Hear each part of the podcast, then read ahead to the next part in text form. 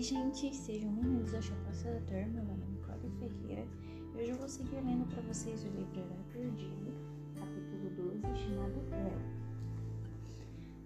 O bosque não se parecia com nenhum lugar onde ele já tivesse estado. Léo fora criar em um condomínio de apartamentos ao norte de Houston. As coisas mais selvagens que vi na vida vinham ser um cascavel no pasto de e sua tia Rosa vestindo camisola antes dele ser enviado à escola de vida selvagem.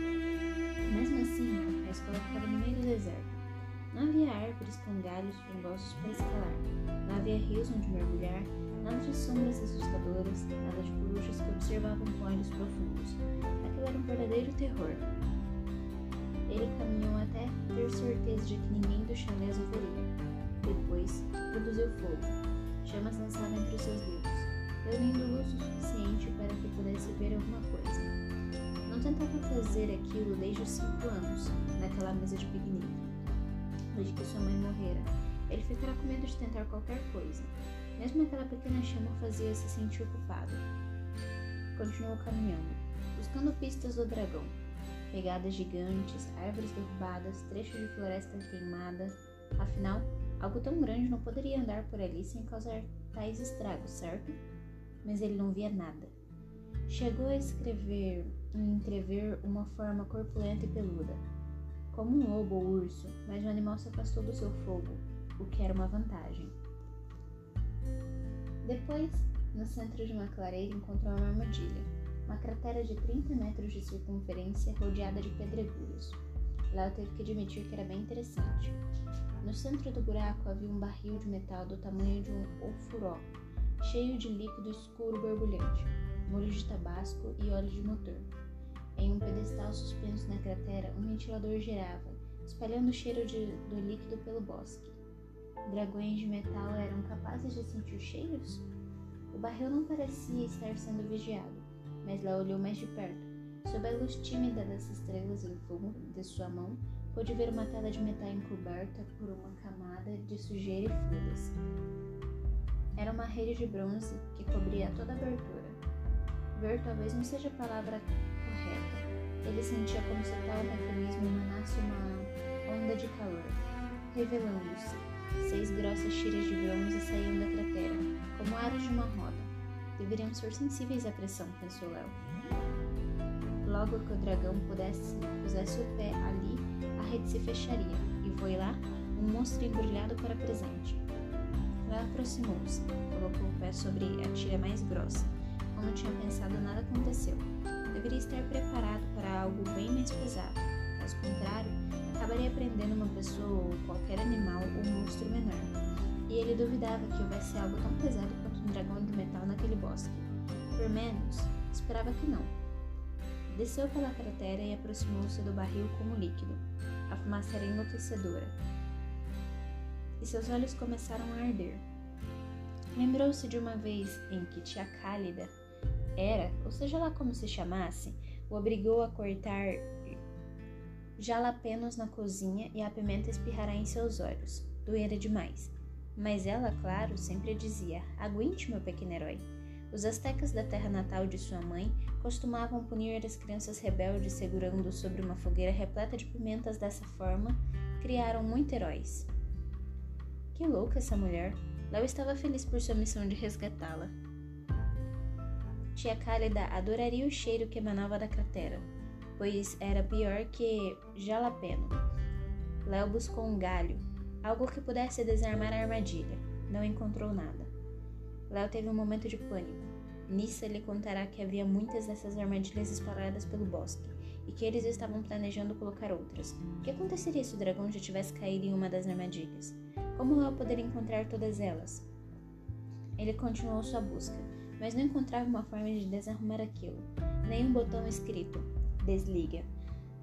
Pensou que talvez não existisse tal botão começou a se desesperar, até ouvir um barulho. Na verdade, era mais como um tremor, o tipo de som que ouvimos na garganta, não nos ouvidos. Ele ficou muito nervoso, mas não olhou para ver o que era. Continuou examinando a armadilha, pensando: ele deve estar longe, abrindo caminho pelo bosque. Tem de agir rápido. Depois de ouvir um bufo bem alto, como se um vapor tentasse ultrapassar as barreiras de metal, sentiu uma na garganta. Lentamente virou o corpo. Na margem da cratera, a 15 metros de distância, dois olhos vermelhos brilhantes observavam. A criatura brilhava sob a luz da lua.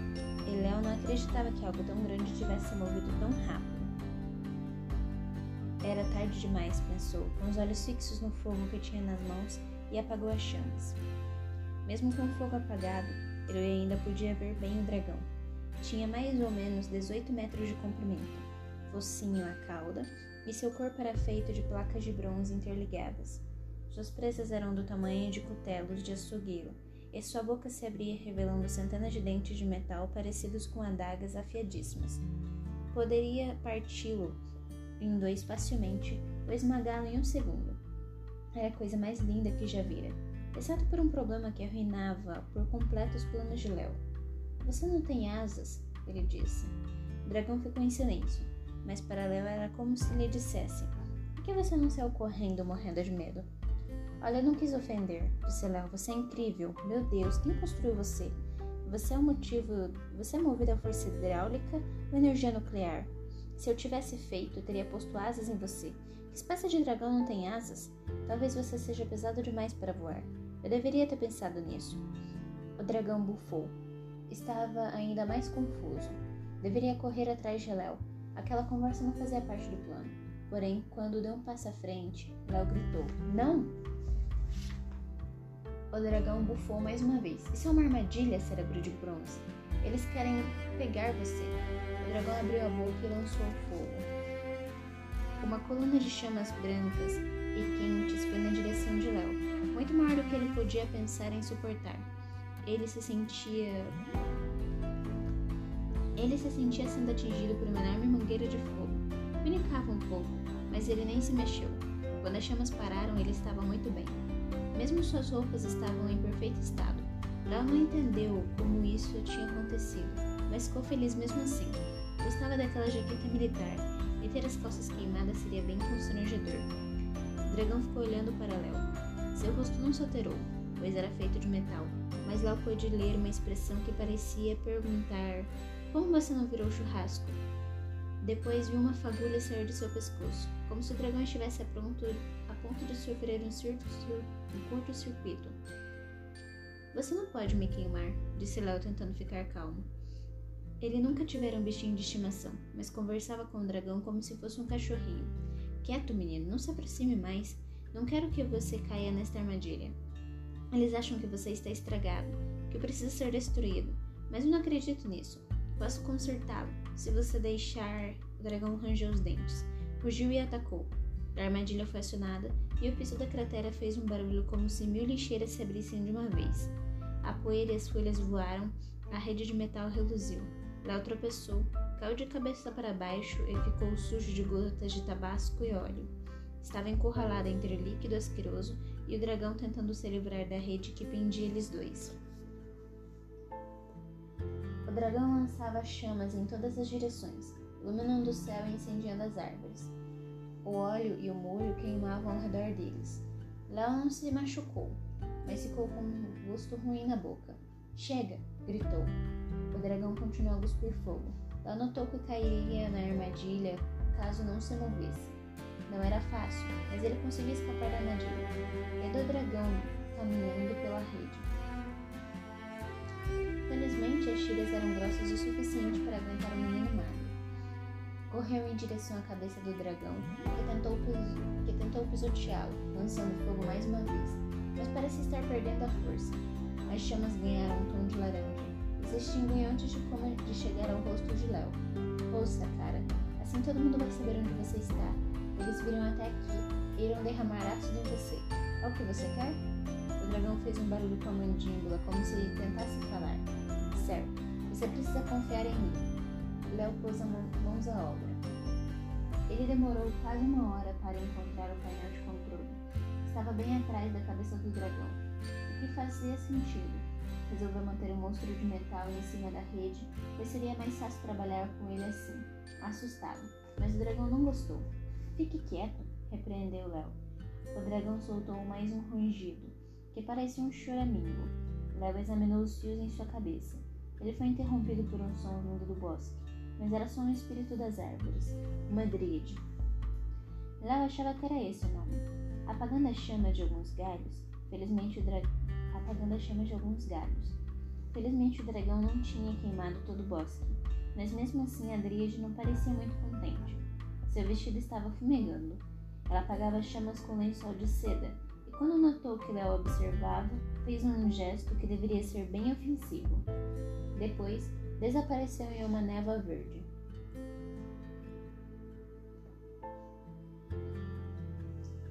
Lá voltou sua atenção para os cabos. Era um sistema engenhoso, definitivamente, e para ele fazia sentido. Era o controle motor de retransmissão, um processo que começava nos olhos. Esse disco. Ah, disse. Bem, já imaginava. O dragão perguntou fazendo um barulho com a mandíbula. Seu disco de controle está corroído. Isso provavelmente regula o circuito de raciocínio superior, certo? Cérebro enferrujado, cara. Eu me admira que esteja um pouco confuso. Quase disse louco, mas se segurou. Seria ótimo se eu tivesse um disco sobressalente, mas essa peça de circuito é complicada. Vou ter que retirar tudo e limpar. Só vai levar um minuto. Retirou o disco, deixando o dragão completamente parado. O brilho nos olhos do animal desapareceu. Léo desceu das costas do dragão e começou a cobrir o disco. Molhou a manga da camisa em um pouco de óleo e tabasco, que já que ajudava a remover a sujeira, mas quanto mais limpava, mais ficava preocupado. Alguns circuitos não poderiam ser recuperados.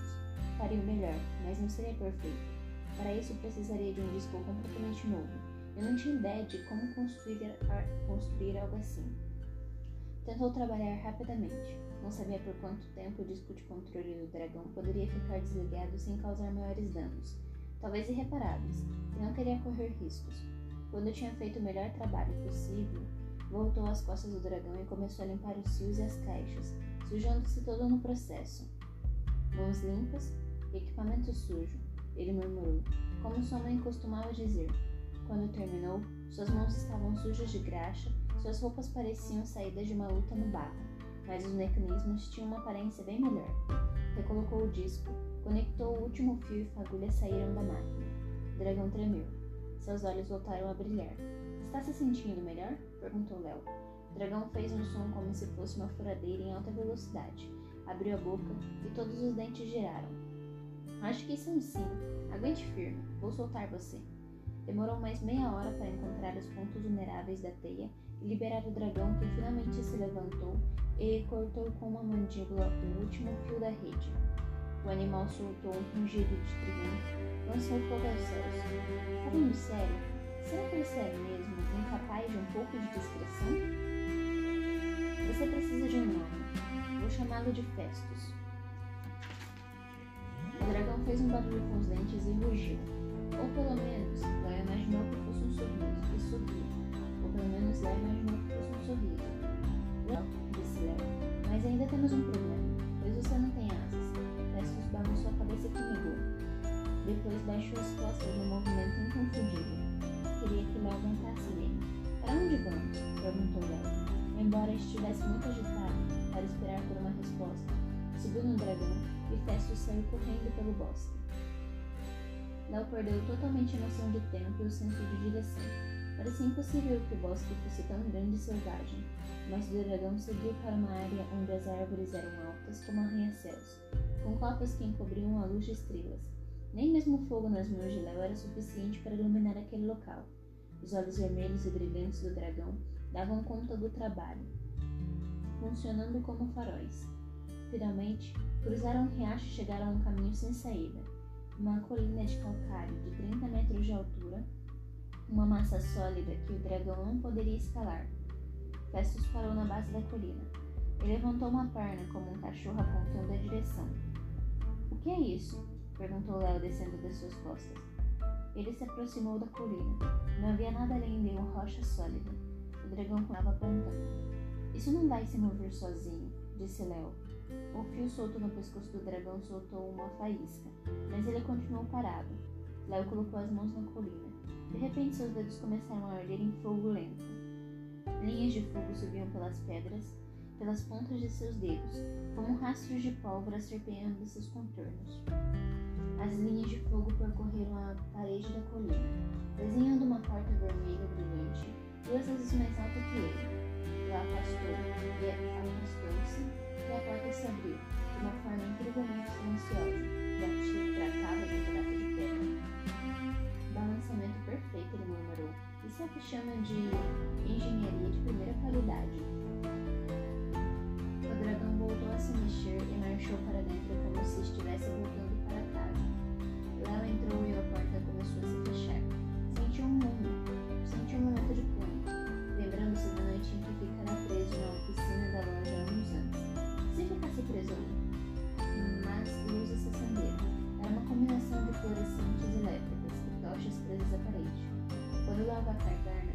esqueceu-se de todo o resto. Festus? murmurou. Que lugar é este? O dragão ficou parado no centro da sala, deixando seus rastros no chão, poeirento. Estava em cima de uma grande plataforma circular. A caverna tinha o tamanho de um hangar do avião, com várias mesas de trabalho e caixas de armazenagem, além de escadas que levavam a plataformas superiores. Havia equipamentos por todos os lados, elevadores hidráulicos, soldaduras, pistolas de ar, empilhadeiras, além de uma coisa que parecia suspeita, como se fosse uma câmera de reator nuclear. Quadro de avisos cobertos de papéis com inscrições apagadas, e armas, armaduras e escudos, artefatos de guerra por todo lado, muitos deles inacabados. Pendendo de correntes sob plataforma, onde estava o dragão havia uma bandeira com desenho apagado, que mal podia ser lido. As letras eram gregas, mas lá conseguiu entender o que dizia. Bunker 9. Teria algo a ver com o nome do chalé de Festo? O significava que existiam outras oito cavernas como aquela? Lá olhou para Festus, ainda sobre a plataforma, e imaginou que o dragão estava contente, pois aquela era sua casa. Provavelmente fora construída ali. Os outros meninos sabem. A pergunta de Léo morreu pela metade.